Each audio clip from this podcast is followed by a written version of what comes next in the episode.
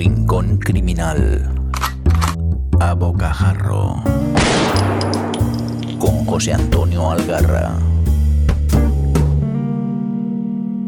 Vamos a terminar el año de la mejor forma posible, hablando de una de las mayores obras que nos ha regalado el cine y del tortuoso camino que tuvo que recorrer desde las librerías hasta las salas de cine del mundo entero. Soy Juchu y en esta edición muy especial del Rincón Criminal a Bocajarro, en este episodio número 15 y último del año, vamos a hablar del hombre que podía hacer milagros, en compañía de su autor, Iván Reguera. Hola Iván, ¿qué tal? Hola, Uchu, ¿qué tal? Pues ya ves. Encantado. Muchas gracias por pasarte por este rincón a charlar de cine, ¿no? feliz, feliz. De, charlar con calma, además. Eso. pues, a ver, eh, eres escritor, que yo sepas, eh, periodista, crítico, también guionista, bueno, muchas cosas, pero todas ellas giran alrededor de lo mismo, ¿no? Cine, cine, cine, más cine, por favor, ¿no? Casi siempre, sí, cuando te da el, el flechazo, ¿no? Desde crío, pues, eh, y, eres un tío cabezón como yo e insistente, pues el cine se queda ahí. Y, este es un ejemplo, ¿no? O sea, un nuevo ejemplo de, pues de una historia que te apasiona, eh, un aniversario en concreto, que es el 50 aniversario de la obra maestra de Coppola, y, y, ponerte a empezar a eso, a documentarte, a escribir y a pasártelo muy bien, porque yo me lo he pasado bastante bien escribiendo este libro, la verdad. Sí, porque fíjate, eh, eh, los oyentes del Rincón saben que este es un podcast dedicado sobre todo a la novela, a la ficción y a la novela de género. Sí. Alguna vez he tocado el cómic, pero vamos, un ensayo, una crónica como este, yo creo que, que nunca, pero realmente ¿cómo definirías esto? ¿Es un, ensayo novelado? ¿Es una novela ensayada? ¿Qué es el hombre que podía hacer milagros? Es, es una buena pregunta y es, es bastante complicado, pero bueno, realmente es una, es una novela Em, muy cercana al ensayo, porque mm, casi una grandísima parte del libro es real, o sea, todo lo que se cuenta eh, sucedió. Cada personaje es real, cada situación es real y quizás, pues sí, eh, me, tomo, me tomo unas licencias concretas porque son necesarias para entretener ¿no? y para enganchar al, al público y para mantenerlo ahí expectante, pues eso, cómo meter a los mafiosos, cómo hablan los mafiosos, dónde están los mafiosos, o la vida personal de Coppola, por ejemplo, sus amistades, sus dudas, sus frustraciones. Eh, todo eso forma parte de la ficción, ¿no? de lo novelesco que era muy necesario. Pero por otra parte, vamos, mm, está inspirado en una documentación amplia y, que está todo ahí, o sea, está en los libros, en la hemeroteca y en internet, o sea, que no me he inventado prácticamente más que lo necesario. Mm, porque eh, yo le comenté antes contigo, yo realmente amo el cine desde que te uso de razón, tanto, tanto o más que la literatura, pero nunca me había dado por, por leer ensayo cinematográfico, porque algunos de los que he leído me resultaban unos, unos tochos demasiado académicos, ¿no? Igual para gente que estudia cine. Sí, o, o muy analíticos, ¿no? Que, que, sí, que yo me puedo, pues, puedes decir algunas veces en eh, algún artista concreto que te gusta mucho, pues te pones a ver leer algún ensayo, pero es verdad que son áridos y son, son académicos, ¿no? Me pasa como con las biografías, hay, que, hay que escribir muy bien una biografía para que no sea exacto, un, exacto, aburrimiento. Es muy complicado hacer una buena, una buena biografía pero te tiene que gustar mucho el personaje, ¿no? y, la, y, la, película en concreto también. Pero este, este, en este caso, pues es que de hecho yo sí que tenía apuntado a hacer algo sobre el padrino en el 50 aniversario, pero, pero y de hecho iba a ser un ensayo, pero dije yo, ensayos, pero si estos ensayos se van a hacer seguros, los los van a hacer otros y ya se han hecho y se ha escrito de todo, ¿por qué no novelarlo? ¿Por qué no hacer una, una película dentro de una película. Mm, es que es, es, lo que él iba a comentar a la gente que nos escucha, que es que yo me, he divertido un montón. Yo le he leído, eh, lo, he lo, he devorado, porque además tienes, tal como lo cuenta, la manera que está estructurada, tiene su punto de suspense, tiene, tiene su punto de emoción. Es muy entretenido por, por eso, porque se lee con, con suspense, porque es que no solo tocas eh, lo que es El Padrino, porque es, vale, es una novela que puede decir que la lean los amantes del Padrino, pero es que me parece perfecto para cualquiera de los que amamos el arte, porque tocas todos los palos del proceso creativo de, lo que es hacer una película y, lo haces de una manera muy entretenida. Claro, es que lo, que es interesante de esta propuesta es que, aunque se basa, y siempre quería además dejar muy claro que no iba a hablar de otras cosas más que del padrino, eh, quiero decir que corto cuando se estrena el padrino, ya no sigue la novela, Y, aunque sí empiezo a hablar un poco de Coppola al principio, ¿no? De su infancia, de su, de su carrera, ¿no? Y también de la de, Robert Evans, también, que son, digamos, los dos personajes más importantes de la, de la novela junto a quizás Marlon Brando también, pero sobre todo esos dos. Y, pero lo bueno es que al entrar en El Padrino entras en Paramount y al entrar en Paramount entras en un mundo absolutamente alucinante donde está todo Dios, porque eh, era, digamos, eh, es como entrar en el Vaticano, ¿no? en los años de gloria del Vaticano, quiero decir. Eh, en vez de los Borgia, pues aquí tenemos a, a los, a los capos de la Gulf and Western, la, la, gran, la, gran, empresa madre de Paramount en esa época, pero es que aparece Polanski, aparece Mia Farrow, aparece Sinatra, es una locura lo que había por allí, ¿no? Un estudio además que estaba en plena decadencia, que tenía un problema económico tremendo.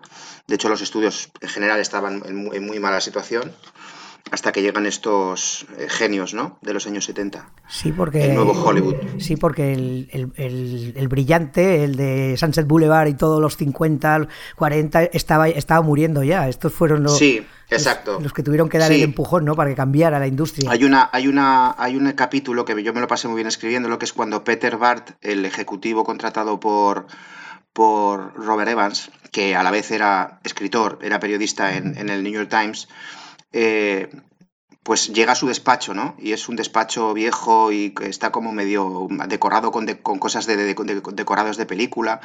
Y entonces se pone a pasear por esos estudios, ¿no? Y él, él siente esa responsabilidad, ¿no? De, pasear por allí, de estar tomando decisiones en algo, en algo, en un sitio donde estaba, había estado hace pocas décadas, pues eh, lo que dices tú, ¿no? Eh, Billy Wilder o los grandes del estudio. ¿no? El, peso de la historia sobre sus hombros. O sea, que es eso hacer un poco de Sunset Boulevard, por otra parte también, ¿no? Siempre llegan tus referencias, siempre aparecen aparecen en la, en, la, página en blanco, ¿no? O sea, siempre llega el cine a la página en blanco. O una novela también. Mm.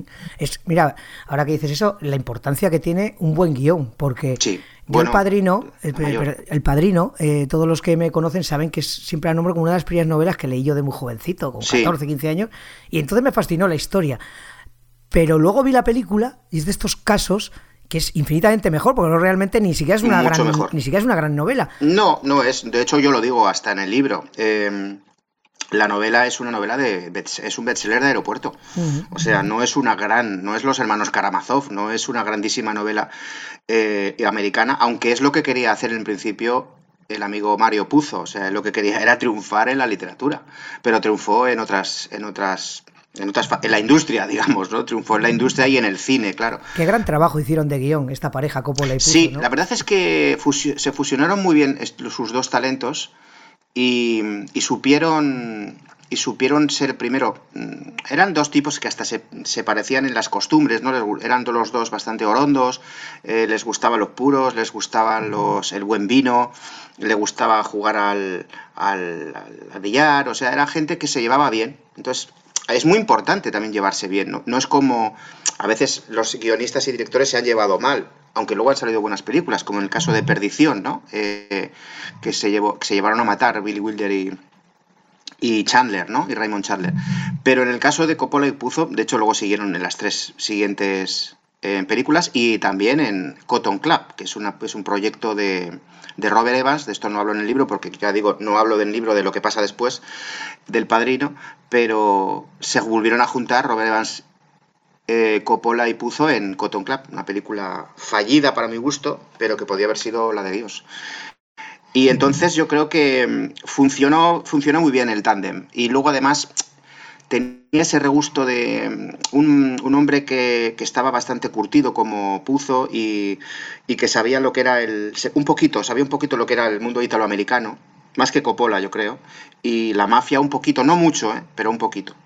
Eh, y, y funcionó muy bien, la verdad. Sí, sí, ah, y eso que también se tuvieron que enfrentar al, estudio, porque claro, para la Paramount este proyecto era una locura, no, no, lo veían, no lo veían por ningún lado. Como digo en el, en el, en el libro, y como se ha dicho un poco en la promoción del libro, eh, nadie quería, eh, nadie creía en, el, en este proyecto. O sea, ni Paramount quería hacer eh, una película, película sobre la mafia, ni ni Mario Puzo quería escribir sobre la mafia, ni Coppola quería hacer una película sobre la mafia. Y de repente sale todo. Es por eso utilizo la palabra milagro en, el, en, la, en la portada del en el título del libro. Porque es un milagro. Las grandes obras maestras son un milagro. Sí, yo es que leyendo el libro también me ha dado la impresión, porque tal como también está contado desde muchos puntos de vista variados de, de distintas de sus protagonistas, es que la, vida y milagro de, muchos de los que participan por ahí dan para hacer un libro de cada uno, de Puzo, de Coppola, de Evans, de, de, la Paramount, de, Brando, de... hay claro, historias. Es que no, te quepa la menor duda, o sea, es que hay, hay es como una tela de araña con diversificaciones, eh, con, diferentes ramificaciones, em, claro que tienen... Eh, Marlon Brando tiene una historia acojonante en esa época. El propio Al Pacino es un personajazo impresionante.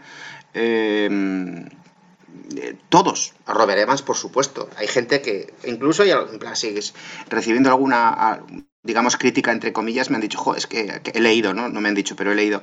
Lo de, lo de Robert Evans es como... Eh, un poco largo y tal. Bueno, a mí me parece fascinante. A mí me parece un, personaje que, que, da para él solo para una novela. o sea, él solo ya es una novela. Robert Evans es una novela. A mí, como te he dicho, te agradezco lo, lo amena que le has hecho, pero me ha obligado a, navegar por internet y con concreto la figura de Evans me ha fascinado. No, ni, sabía quién era, que había sido actor, ni que había estado casado con Ali McGraw, que fue una de, de, mis diosas de adolescencia. Y, y, una vida fascinante, que de hecho murió muy mayor, no hace tanto. Hace muy poco, hace pocos años, sí, sí, con 90 años más. Y es otra de las cosas que, que, me encantan. De, tu, te puedes quedar como una novelita, te la, la lees tu novela y guay pero te da pie a seguir por tu propio camino, ¿sabes? Claro. Ah, luego también me, han comentado gente también que, eh, hacían el ejercicio de mientras estaban leyendo el libro, pues ir, irse a, Google para ver las caras de la ah, gente, claro, porque están todos ahí, claro. Entonces ya no tienes que hacer un ejercicio de imaginación, porque tú pones el nombre y te aparece el capo de la, de la Paramount, te aparece eh, el ejecutivo, tal. O sea, están todos, yo no me he inventado prácticamente, hasta los mafiosos, o sea, que pones teclear el, los el nombre de los mafiosos y están ahí. Entonces es un ejercicio divertido también, ¿no? Hombre, el, saber que de hecho en la película dio dos mafiosos reales, como era Luca Brasi, que eh, Lenny Montana y Gianni Russo, que también hacía de Carlo Ricci, el marido de...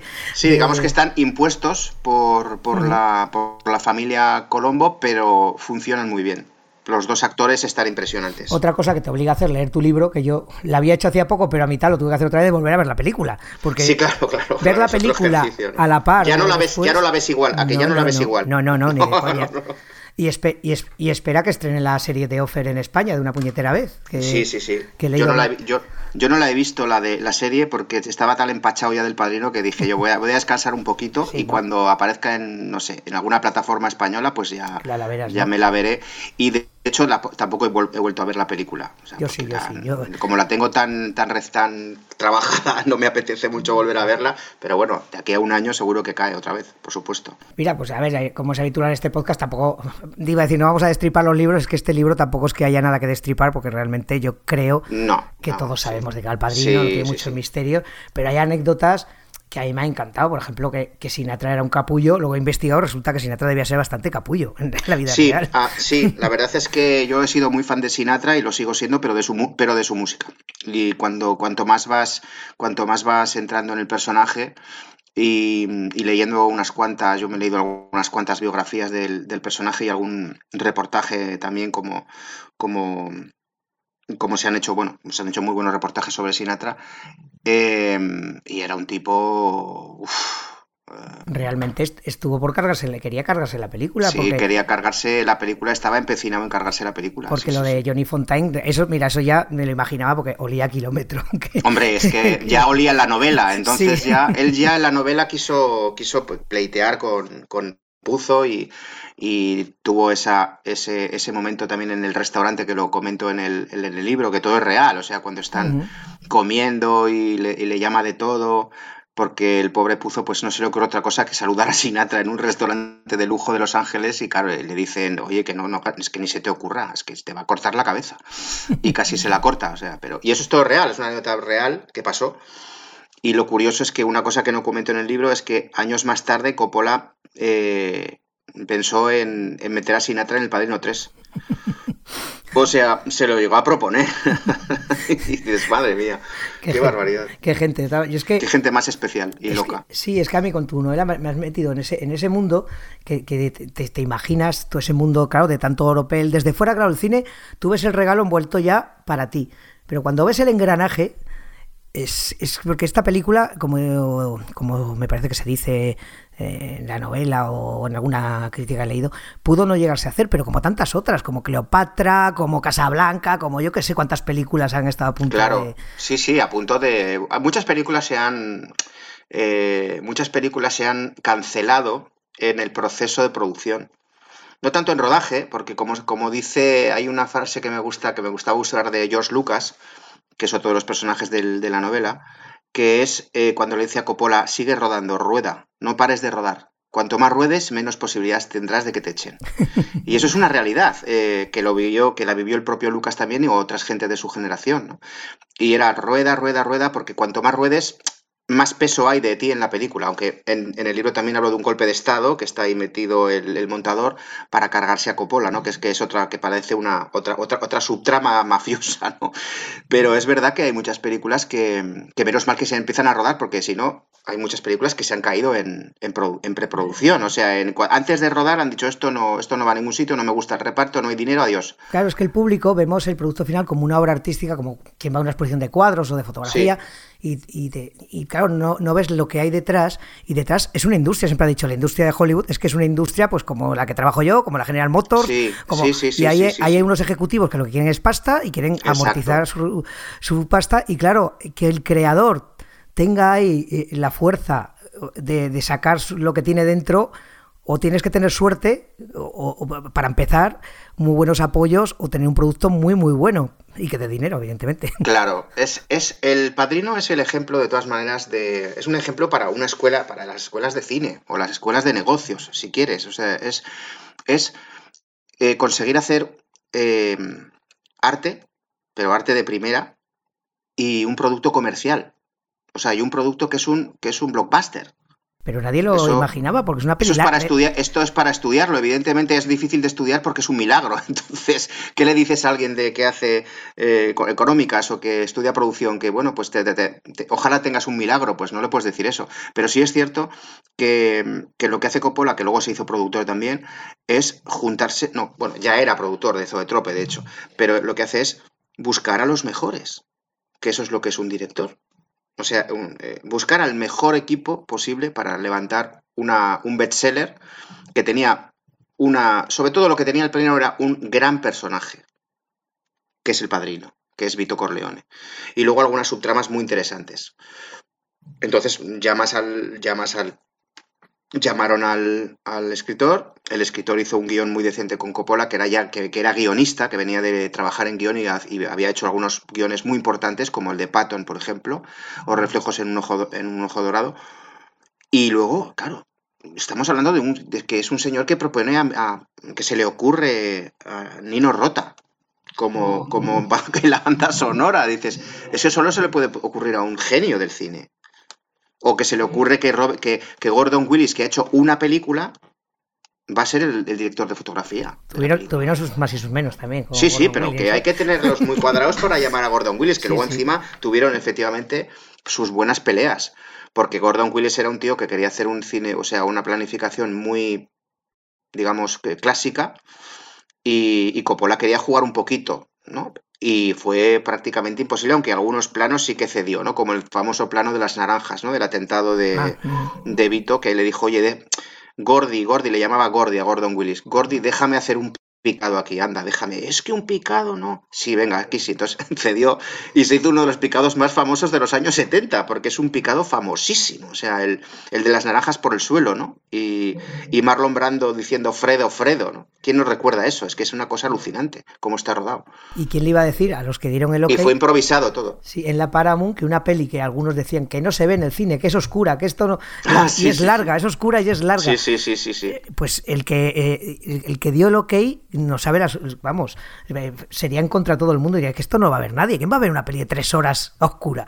Sí, sí, sí, una película que no se ve, que, dura mucho, que hay que cortar, que, que, la música no me gusta, vamos a poner otra música, este Nilo Rota es muy fúnebre, o sea, Robert Evans fue también el villano necesario, ¿no? Porque era un tío que consiguió grandes cosas, pero también eh, Coppola acabó absolutamente agotado de la presión de, de Robert Evans, ¿no? El capo de, el jefe de producción de Paramount Pictures. Eh, acabó muy mal, y de hecho acabaron muy mal los dos. Eh, Coppola, como, como, como, como explicó en el, en el libro, puso como, digamos, uno de los, una de las mm, eh, imposiciones en contrato que Robert Evans no estuviese en el Padrino 2. Y Paramount lo aceptó, porque claro, había mucho dinero en juego, muchísimo dinero en juego. Y dijeron, vale, pues Robert Evans se va fuera. Luego, años después, se vuelven a ver en Cotton Club y vuelve a ser otra pelea y vuelve a ser otro desastre. O sea, es una cosa. Y lo curioso es que al final Coppola le ha llegado a reconocer eh, eh, en los Oscars, en los últimos Oscars, se hizo un homenaje un, brevísimo y estúpido homenaje, porque la verdad es que para hacer eso no sé para qué hacen nada, pero bueno, eh, aparecieron Robert De Niro, Al Pacino y, y él celebrando el 50 aniversario del padrino y, ahí sí que reconoció a Robert Evans, que ya no estaba entre nosotros, el, legado y la importancia de, su figura en la película hay las amistades en el cine que son así. eso te voy a decir que es otra de las cosas fascinantes que hemos dicho antes, estas vidas cruzadas que al final es un mundo en que todos se van a cruzar, entonces todos, todos estos egos enormes que se enfrentan, chocan, mira, mira, mira con Brando, yo la parte dedicada a Brando a mí me pone los pelos de punta porque aparte que es un tipo que admiro mogollón, ese llamado el milagro de Mulholland, de ese sí que ha habido hablar, cuando él con un poco de betún y un poco de algodón se gana el papel y es, es, eh, lo, Es una anécdota muy de las más de las más famosas del padrino. Esa la conocía, la poco que conocía. Sí, la, primera que conoces cuando lees un poco del padrino y la verdad es que eh, si, si, lees un poco es apasionante, ¿no? Porque es como eh, cómo, cómo, vivía Marlon Brando, ¿no? O sea, cómo, cómo, era su casa, cómo había una señora ahí del servicio, cómo se presenta el equipo, eh, cómo coge luego la, la, lata de películas, el vídeo, el Coppola y se lo lleva al capo de, de, Paramount Pictures a, Nueva York. O sea, es todo... Y es un personajazo, porque Marlon Brando realmente es... Eh, o sea, el milagro que hicieron con Marlon Brando, porque no solamente es el milagro de ese vídeo, ¿no? De esa imagen, sino ver después lo que hicieron en maquillaje con Marlon Brando, que es una cosa alucinante. Es que Marlon Brando tenía 47 años. Sí. y parece un señor de 69. Y, y es por, y es por la, el trabajo de Dick Smith, que era el, maquillador del padrino, que luego fue famoso también por otros maquillajes como el de Pequeño Gran Hombre, por ejemplo, eh, a Dustin Hoffman. Pero dices, claro, Luego es, que es curioso porque esta película tiene un maquillaje que, no se ha superado, porque de repente ves películas como Hitchcock y ves lo que le han hecho a Anthony Hopkins y dicen, pero si esto es muchachada Nui, ¿esto por qué? Esto, esto es cutrísimo. Y, lo del padrino era muy sencillo, porque eran, eran, no era una prótesis, sino que eran eh, como capas, ¿no? Capitas de, de arruga que le iban poniendo para que pareciese que tenía las arrugas de la edad, ¿no? Pero no le ponían una careta, digamos. Sí, la de... Y por eso funciona tan bien. Churchill también es, queda un poco así. exacto, es como un poco muchachada, ¿no? Sí. pero... por, y, también el maquillaje y, la, y, el uso de la luz, eh, insisto. Ah, claro, por supuesto, que no se le vea los ojos era muy importante. Estaba la cosa muy, muy bien. Pero fíjate que era otro actor, que ya estamos, tampoco lo quería. nadie quería a Brando porque era un tío conflictivo. No, no, no, es normal que no quieras a Brando por, porque era, era veneno. Es que la verdad es que Paramount tenía razón. O sea, nos guste o no más Marlon tenía razón porque era veneno para la taquilla. Era un hombre con tremendamente problemático en los rodajes que ya se venía, que ya venía de lejos, que ya lo apunto en el libro, que viene desde Rebelión a bordo, que es que la lía pardísima en ese rodaje, eh, que fue una que costó una fortuna por culpa de los caprichos del propio Marlon Brando y las peleas con, Lewis Milestone, el director. Eh, Carol Reed había sido hasta despedido de esa película, entonces pues se va generando pues eso, eso pasa mucho en Hollywood. Es como si tú, como Hollywood es muy de, de, marcar, o sea, muy de listas negras, ya lo sabemos. Y como tengas tres fracasos y encima se sepa, gracias a la prensa amarilla, que eres un tocapelotas, pues mm, estás, eh, Tienes problemas, aunque seas Marlon Brando vas a tener muchos problemas. De hecho, luego lo siguió teniendo. Ahí tenemos Apocalipsis Now, eh, bueno, otras cosas que hizo ya, bueno, nada tan grande como esto. No, no, eso fue lo... Apocalipsis Now pues, dio un, dio un buen, buen ejemplo de, de, talento, pero también fue un, fue un sinvergüenza, porque yo creo que lo que, lo que pasó en Apocalipsis Now también es que, que bueno, queda para otra, otra, otro libro, Apocalipsis Now, por supuesto, pero lo que, lo que pasó en Apocalipsis Now, Apocalipsis es que eh, Marlon Brando estaba resentido con, con, con él mismo, con Paramount también, porque no, no firmó un contrato adecuado que es el que le sugirieron, que es un contrato de porcentaje, de llevarse porcentajes de taquilla. Pero tenía tantas deudas y tan, estaba, tenía tantas, mm, tantos problemas económicos que firmó un adelanto, un adelanto de unos cuantos miles de cientos de miles de dólares. Y entonces se perdió una fortuna realmente. Entonces cuando fue, cuando lo llamó Coppola Apocalypse Now, le dijo, pues nada, me vas a dar un millón de, dólares por, por pasar aquí una semana contigo y no me voy a leer ni la novela y además me voy a cortar el pelo al cero y me voy a poner más gordo todavía, ¿no? Entonces, bueno, pues... Y es el, estamos hablando de Coppola, que es el que le había redescubierto prácticamente, o sea, que también es... El mundo del cine es muy... Muy, muy duro, ¿eh? Muy duro y muy justo, la verdad. Fíjate tú, se vamos a seguir con el otro gran protagonista, Al Pacino, tampoco lo querían, porque poco menos que decían que era un enano, que no daba el papel, querían un tío duro, y, yo creo que es el papel que lanzó al Pacino, porque antes de eso tampoco había hecho gran cosa, ¿no? Claro, que no, no, no, no, claro. Eh, venía de, venía de dos, de dos peliculitas.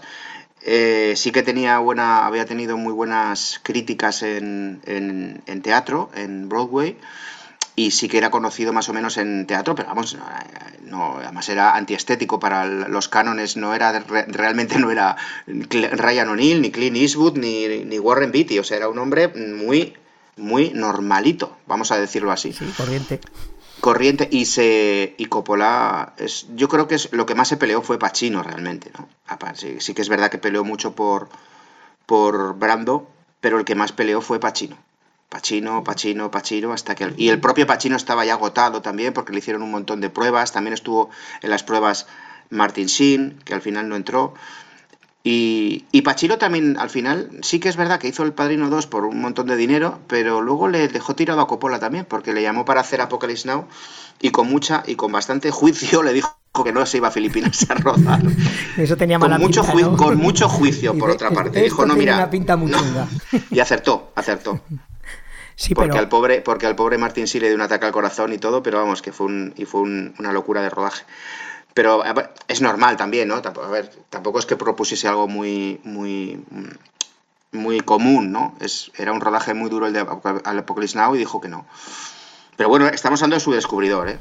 Sí, sí, no, pero es que además hemos dicho que el gran personaje o papel del padrino es eh, Vito, don Vito, Vito Corleone, pero realmente cuando ves, no sé si Coppola lo tendría en su cabeza la trilogía en global, pero es Michael, o sea, es Michael Corleone, es, Michael, el, crecimiento, el crecimiento, el desarrollo de, personaje, al final es Michael. sí, yo creo que sí que Coppola sí que lo tenía claro, por eso lo defendió tanto, claro. Sí, por eso lo porque era fundamental, era fundamental, porque es un personaje que, es, es la transformación de Michael Corleone es claramente la, la película.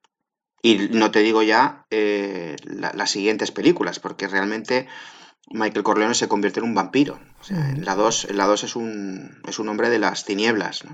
Es una película tenebrosa, oscura, y que no da ni pie. Porque el padrino 1 tiene una, tiene momentos de muy humanos, muy cálidos, ¿no? Eh, que los dan tanto Marlon Brando como, como también Michael Kahn, por ejemplo, ¿no? Que es como el, que es como el bromista, el golfo, el golfete. Eh, Marlon Brando es un hombre de familia, por eso el padrino seduce también, ¿no? Porque no es un gángster con ametralladora y puro y traje cruzado. ¿no? no es Edward G. Robinson, no es James Cagney eh, que, un, era un psicópata en las películas. No, no, no. Este es un señor de su, de su casa, de su familia, es un, ciudadano no muy honrado, pero es un ciudadano eh, respetado.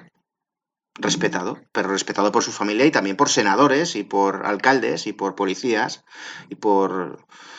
Por eso, por eso el, eh, a mí me gusta hablar de, de, la, de la tremenda importancia que tiene el inicio del padrino, que yo creo que es la clave de la seducción de la película. Si tú te, acuerdas perfectamente del inicio, ¿no? Eh, entra de, entramos de negros, suena la música del, de Nino Rota y, no vemos al padrino, vemos al pastelero. Pues, perdón, al, al, enterrador, a eso es. A Bonasera, ¿no? Américo, Américo, Américo Bonasera, que lo que es, ¿qué es lo que hace Américo Bonasera? Pues lo que está diciendo es que en Estados Unidos no existe el Estado de Derecho. Lo que dice es que unos señores han violado y apalizado a su hija y han salido de rositas delante de un juez. Y el Estado no estaba ahí. O sea, América, es que hablan de América. La, la frase dice, yo creo, la primera frase es, yo creo en América. Que tiene tela, ¿eh? que tiene tela. Hay que ser muy genio para hacer esto. Y en esa frase se define perfectamente, es, yo creo en América. Yo creía en América, pero América no cree en mí.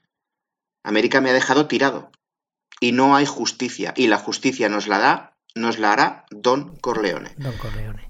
Y aparece Marlon Brando. Entonces, ¿cómo no te vas a, cómo no vas a decir quién es este señor? Quiero conocer a este señor. Entonces es fascinante y es una película moralmente, éticamente muy ambigua. Muy ambigua, porque está dudando de la, de la, de la eficacia de la democracia. Está dudando. Y de hecho ha dudado durante eh, toda la película porque aparecen eh, policías corruptos, aparece, en la segunda parte aparece ese senador eh, asqueroso que, quiere dinero de la, de la mafia. Toda bueno, y no te digo ya, la, tercera que ya mete al Vaticano directamente. Ya vete al, banco ambrosiano, ¿no? O sea, ya no te digo más. Entonces, va arriba, va, va increciendo, ¿no? en la tercera hace como tú, que parte de una realidad y luego, luego le mete ficción, pero parte de, unos hechos reales que pasan. Pero, pero muchos, pero mucho, mucho es real, ¿eh? Mucho, mucho de lo que pasa en el Padrino 3 está basado en, en, la realidad, en la pura realidad, con el Banco Ambrosiano y toda la, En, una entrevista que, escuché no hace mucho de Denis Leján, decía que un poco el mundo de la mafia, decía el padrino, dice, es como una alegoría del capitalismo, de la sociedad capitalista. Eh, la mafia en sí es un Estado paralelo al Estado exacto, que cubre las fallas del Estado capitalista exacto. Y, que al final, los mafiosos al final de su vida se intentan redimir porque creen que el dinero que han hecho todo a, con eh, a base de crímenes lo quieren blanquear para ser respetables, que es lo que hace el capitalismo. Todo vale por tener dinero, no importan los medios, pero al final tienes que dar una imagen respetable. Sí, sí, sí, sí. No, no, es, es que lo clava, porque es que es exactamente lo que, lo que es el, padrino. No solo la uno, sino la trilogía. La, es una.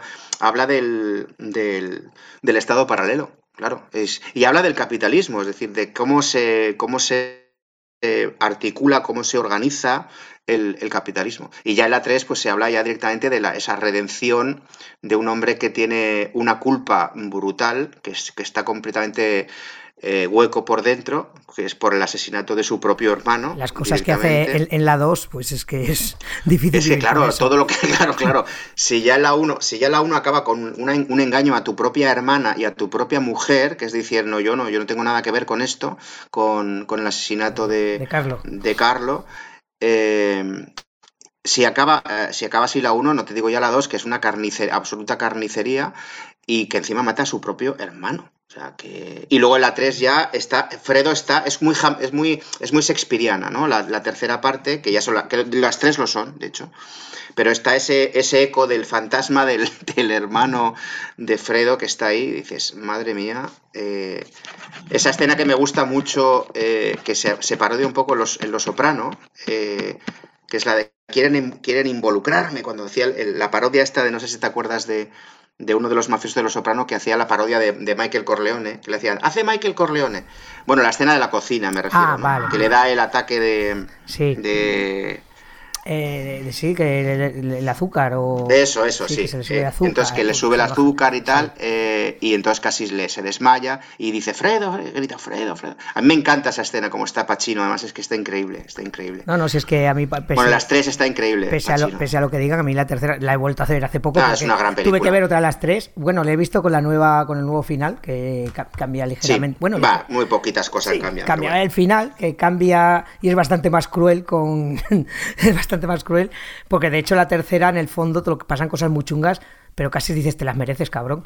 Porque es que, claro, es que no puede ser que con el dinero compres ahora toda una vida de crímenes, ¿no? Claro, claro, exacto, exacto. Que al fin y al cabo, Vito, eh, don Vito, don Corleone, era lo, quería hacer lo mismo al final de su vida, pero era más, lo que dices tú, era más un hombre de familia, no había sido tan tan monstruo como claro claro hijo. claro por, por, eso por eso es por eso funciona también el, por, eso, por eso funciona también el, las siguientes películas, ¿no? Porque de alguna manera Michael se va de, de, esa nobleza que tiene el padre, que sí, que sí, que es un gángster, o sea, es, una, es, un mafioso el padre, pero, pero nos gusta, eh, atrae, ¿por qué atrae? Pues porque es un padre, de, porque es un hombre de, familia, es un hombre que, que tiene unos, unas ideales, unos valores, Respeta, Por eso sí, porque es un personajazo, pues es un personaje que podemos ver, ya te digo, desde Shakespeare hasta los westerns, pues lo podemos ver, o sea, que, que es un personaje eh, muy bien escrito. Por eso yo siempre insisto en que El Padrino está, primero, está muy bien puesto el título del libro y de la película,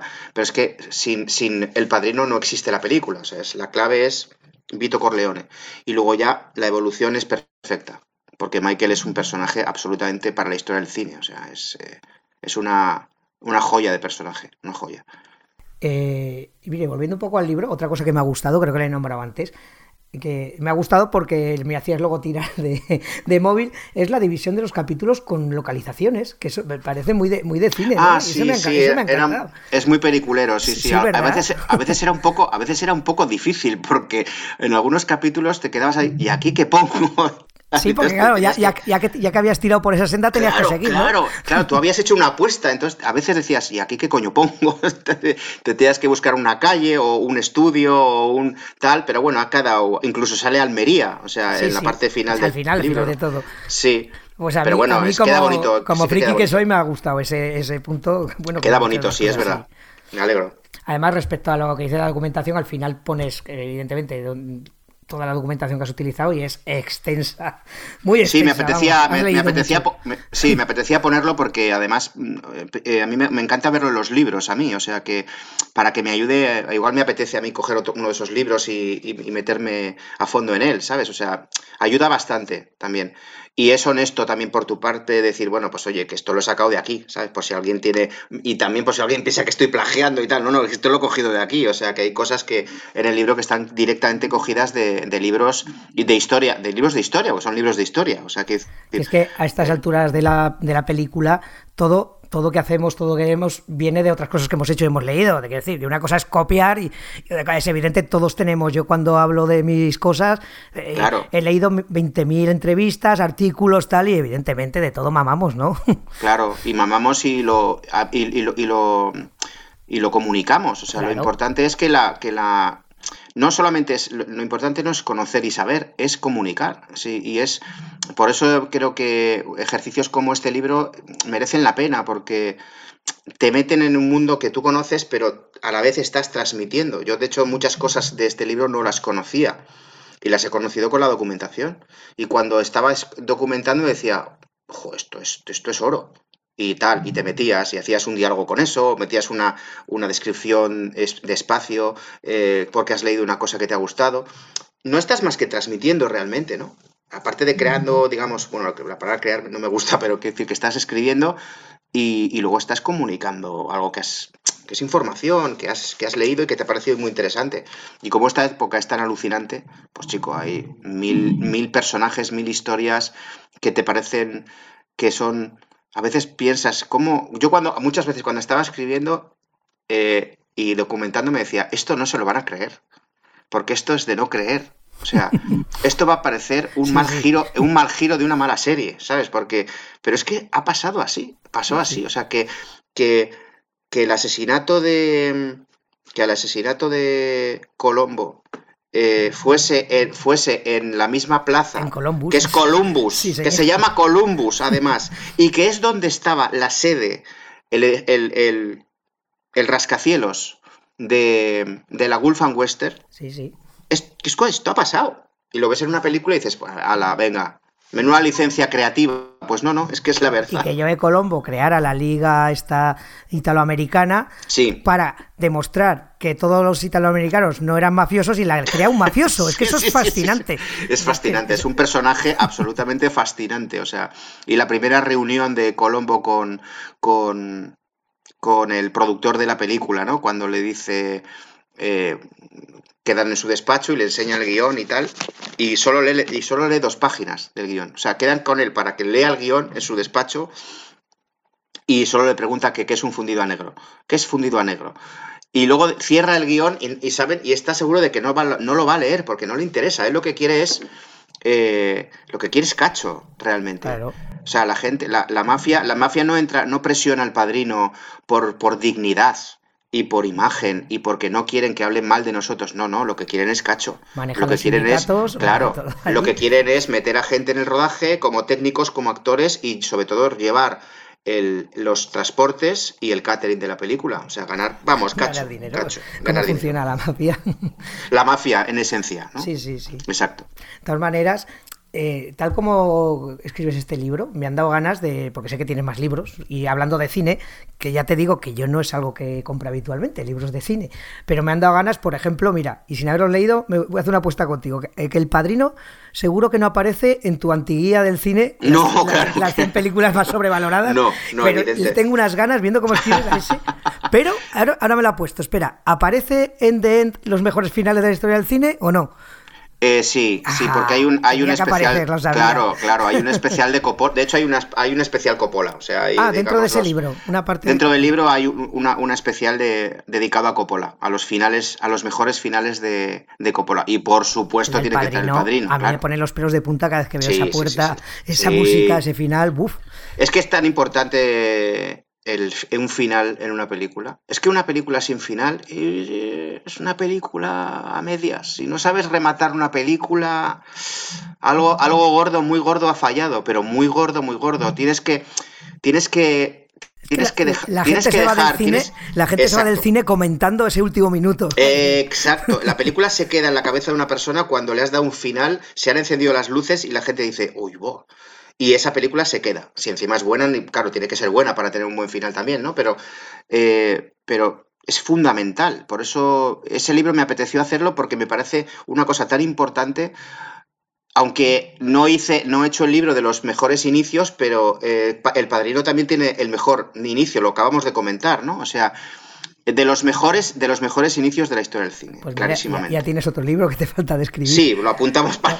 para... No, pues yo estos, dos sí que realmente, porque ya te digo que la sección de... Como no están en novela, normalmente los libros estos Sí, es ensayo, sí. A ver, el libro de... Son libros de tono diferente, ¿no? Porque el Dien es un, es un libro, es un ensayo eh, sobre finales, eh, documentado y explicado, y la, la Antiguía del cine es más una chufla, es una, es una golfería que me apetecía hacer y quería cargarme, cargarme Quería cargarme, quería cargarme cánones y quería, quería, no, sí, eso es, quería provocar. Sí, pero bueno, sí. Pero es necesario, ¿eh? En este mundo, en este mundo tan blandito y blanquito que, que vivimos, yo creo que provocar es, bastante, siempre es importante. Mira, yo soy de los que me encanta discutir o debatir, no en, no en Twitter, porque es una jungla y es gente que no conozco, pero delante de una cerveza con un amigo, el yo tengo muchos amigos que ahora cuando he dicho que leía este libro y tal, dice, el padrino es un, tocho, es una mierda, tal. pero delante de una cerveza podemos estar una hora, ni me enfado ni se enfada, pero, pero dice, esto es un ejercicio sano, porque a mí me obliga a argumentar y el otro también. Y no, y realmente te sorprenderá cuánta gente que dice que es aburrida. Y yo digo, pero ¿cómo veis aburrida esta película? Yo es que me, lo paso tan bien viéndola.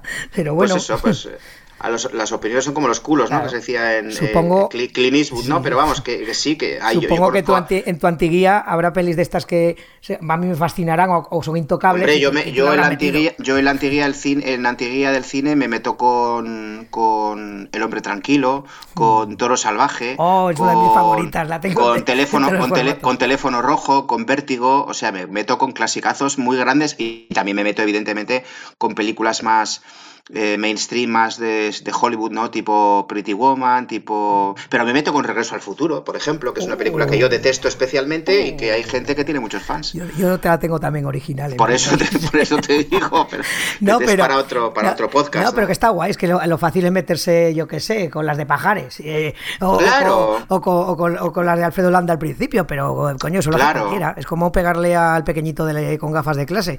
Hay que meterse con el grandullón, con el fuerte. No, mira, píllate, píllate el libro y hacemos un podcast especial de la No, no, pues no, no, te digo yo que sí, porque, porque es muy divertido. Es, a ver, es un ejercicio muy sano también, ¿eh? o sea, porque sin, sin llegar a, las manos, sin llegar a, No hay que enfadarse nunca. Porque además es que no merece, porque ninguna película merece, ninguna obra de arte merece pelearse, o sea, simplemente, ah, no te gusta, bueno, pues explícame por qué y dame tus argumentos y ya está, no pasa nada, ¿sabes? Yo siempre le he dicho, bueno, tú creo que, que eres crítico, supongo que hay, que hay críticos, por ejemplo, yo me lo paso muy bien, yo que sé, con Boyero, aunque es un destroyer, me da igual, me la pela, me lo paso bien con el personaje Boyero, no me la pela lo que dice.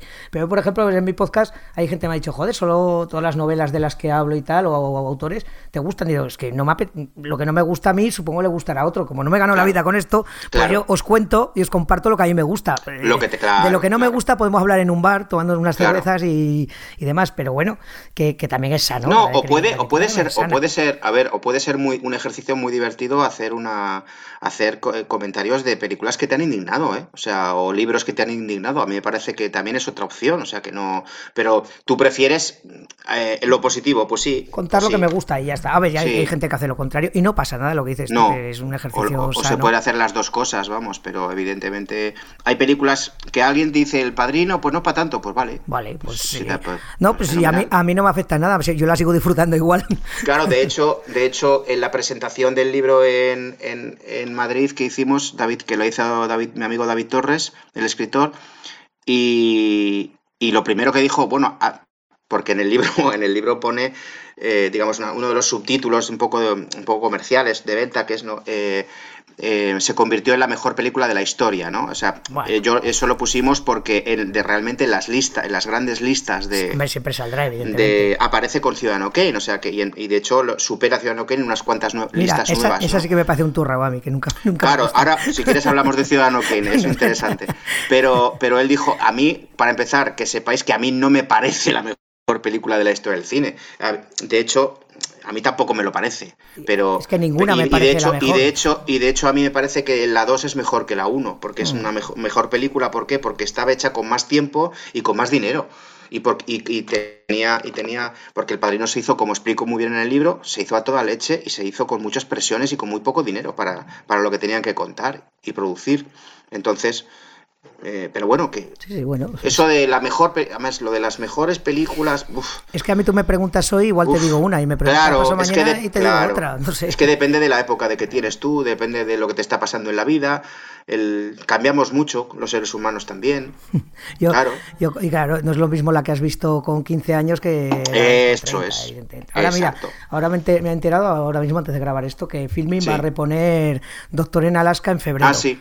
Lo he eh, visto. Lo he visto, ¿no? Y digo, hostia, y, seguramente me tiraré a verla. Y me da miedo porque digo, claro, ¿cuánto, habrá cambiado la serie y cuánto he cambiado yo desde cuando la veía en la 2 ahí de noche? pero sí, sí, sí, claro, claro, claro, claro. Sí. Pasa pero bueno. Pero, pero está bien, como frase mola a mí también. Nadie creía en ella. Sí, hombre, era una frase muy de, muy de venta, muy de. Yo creo que está bien, como de las películas, ¿no? Como lo que con la que pones en el póster de en el póster de una peli, ¿sabes? Pues y que es la, es la verdad, porque no estás inventándote nada. Es decir, se convirtió en la, en la mejor película porque es que sigue apareciendo en, en, las listas y, como dice Garci, acabará superando a Ciudadano Kane.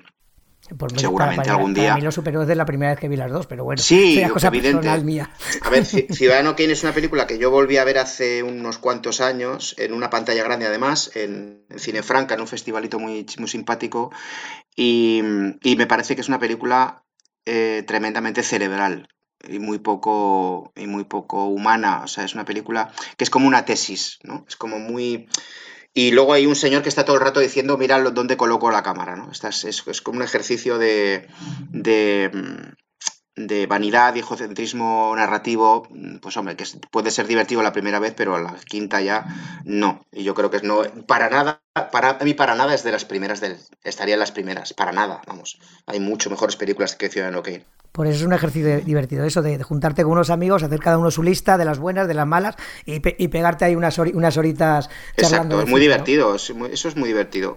Un, bar, amigos y cines de lo mejor. Y si vienes de ver una película, mejor todavía. porque Eso de salir del cine y irte a echar la cervecita. Vamos a echar los vinos, venga, eso es maravilloso, hombre. es como nos está pasando ahora. Yo es que me estaría ahora hablando contigo de cine. Bueno, es que aquí. Con una barra, sí, sí, una barra de bar. Ahora que hemos venido a hablar de tu libro, como decía Umbral, y bueno, y, yo creo que hemos hablado bastante. Y yo me reitero en lo que he dicho antes. Porque hmm. la gente que escucha este programa normalmente es de literatura y de novela negra. Y, pero que este libro, de verdad, os lo aconsejo porque os lo vais a pasar pipa, porque no es que sea novela negra, pero habla de una peli criminal o, la película criminal. Y tiene gángsters, y tiene gángsters y, atentados, de gángsters y todo. Y tiene suspense, aunque no lo creéis, porque es que estás todo el rato intrigado a ver cómo sigue la cosa, aunque sepamos que la peli se rodó, ¿no? Pero sí, sí, sí, da la impresión de que en cualquier, en cualquier momento se, se, va a borrar el, padrino de mi, de mi estantería. Sobre todo tiene, tiene, una, tiene una parte que que sí que es una parte de, digamos, de presentación de personajes, el libro, que yo creo que es necesaria, bastante necesaria, para saber quién es Coppola, cuál es su sueño, cuál es su ambición.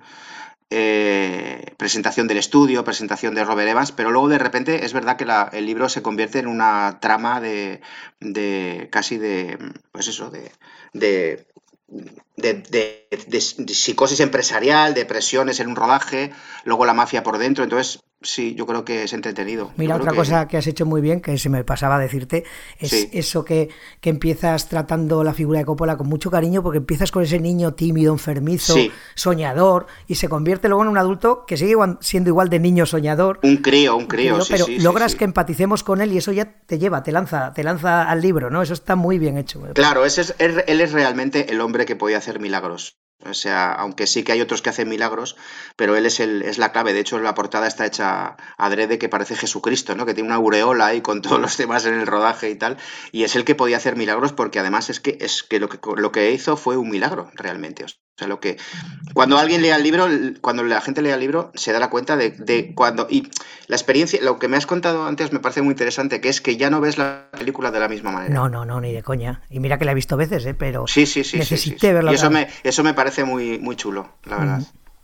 Pues oye, me parece que ya igual, llevamos ya casi una horita. Pues nada. Creo que, que, al, Encantado. que a la gente le tiene que haber entrado ganas de leerlo. Ya, ya me conocéis, yo siempre, cuando os digo que una cosa me ha enganchado, es que me lo leí en dos sorbos y es así. Y, joder, y luego que Dos sorbos, me gusta eso de los dos sorbos, está bien, sí.